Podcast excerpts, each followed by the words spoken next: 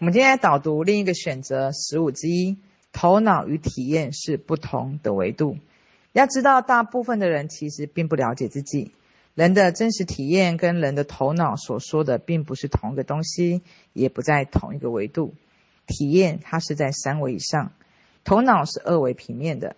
二维无法判断三维以及三维以上的，但三维以上会丰富二维的讯息。就比如你想象吃冰淇淋。和真的吃冰淇淋是有区别的，再丰富的想象力也不如真实的吃一口来的生动、饱满、立体、全面。就像你头脑想象自己出门走到你家附近车站的这个过程，和你亲自出门到车站的过程是两个完全不同维度的体验。如果只是想象，那么你在脑中花三秒钟就可以完成这个过程，甚至连三秒都不需要。如果变成体验，就变成以下这样的过程了。当你决定迈出腿走出去的时候，一切都变得立体丰富了。首先，你可能在下楼时候发现自己今天气虚、头晕、心跳也有点快，腿还有点软。接下来打开楼下大门时候，发现门把上有油，你内心短短一秒内产生了厌恶，心想这是谁粘上去的？然后你开始去掏自己牛仔裤上的口袋，在牛仔裤口袋里面正反两面翻两遍，试图找一下纸巾。但最后只是掏出口袋里面的一团洗衣机洗到发白、快要变粉状、扭曲在一起的纸团。于是你在内心厌烦又无奈的情况下，勉强用纸团带了一下门把。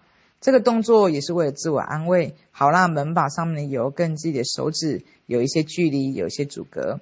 但同时，你用纸团垫着门把，顺带扭开了门以后，而门上面也留下了些许的纸团与屑屑。不过你瞟一眼，更不在意，就出门了。出门了以后，你发现外面居然起风了，而你今天穿的很少，脚有点冷。风一吹，才发现手臂已经起了鸡皮疙瘩了。你脑海里冒了一个念头：我刚出门的时候关了门吗？这个时候，你的内心开始拉扯：我需要回去看一下吗？还是继续往前？反正距离这么近。但是最近治安不好，会不会一不留神就有人溜进家里了呢？于是你边想。边害怕，你在内心拉扯三十秒以后，决定转身回去看门有没有关好。就在你刚转身往回的两秒，你又冒出一个念头：算了，这么短的距离，我懒得回去看了。哪有这么巧的事情？我不可能那么倒霉。于是你又重新转回身体，打算继续往车站的地方迈进。同时，隔壁邻居迎面而来。这时，你内心冒出了一个念头：我要不要跟他打招呼呢？他眼睛好像没有看到我。算了，就打声招呼好了。毕竟抬头不见低头见。于是你假装开朗与微笑，但内心其实是为了敷衍。跟邻居打了声招呼，在打完招呼以后，你又冒出来一个念头：好尴尬呀！最不喜欢跟人打招呼了。这内心的过程持续不到三秒，在接下来一秒，你又感觉大腿有点痒。仔细一看，有个小黑纹停留在腿上。内心不经意的又冒出个念头：哪里冒出来的蚊子，风都刮不走。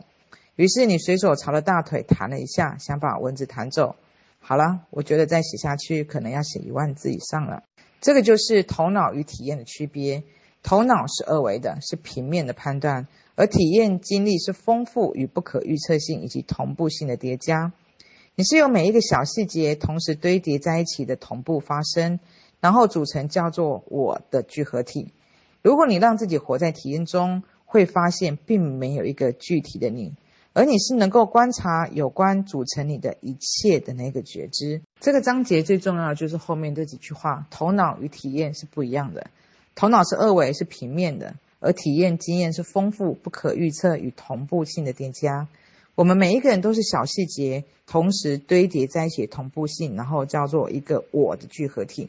因为我常常在看巴夏的一些影片或者文章，他常常也会提到同步性，所以我们就可以看到，其实我们我们这个我，其实它不断不断的在变化。就像我们在经历一整天的时候，我们可能会跟不同的人、不同的经历、不同的场景，其实我们所展现出来的，因为不同的人、不同的经历，它有不同的元素，其实那个你所展现出来情绪跟表达，甚至是态度。或者是一个展现出来一个很核心的一个样子的你，其实它是不一样的。那你早上是老师，下午是学生；早上是妈妈，下午是女儿。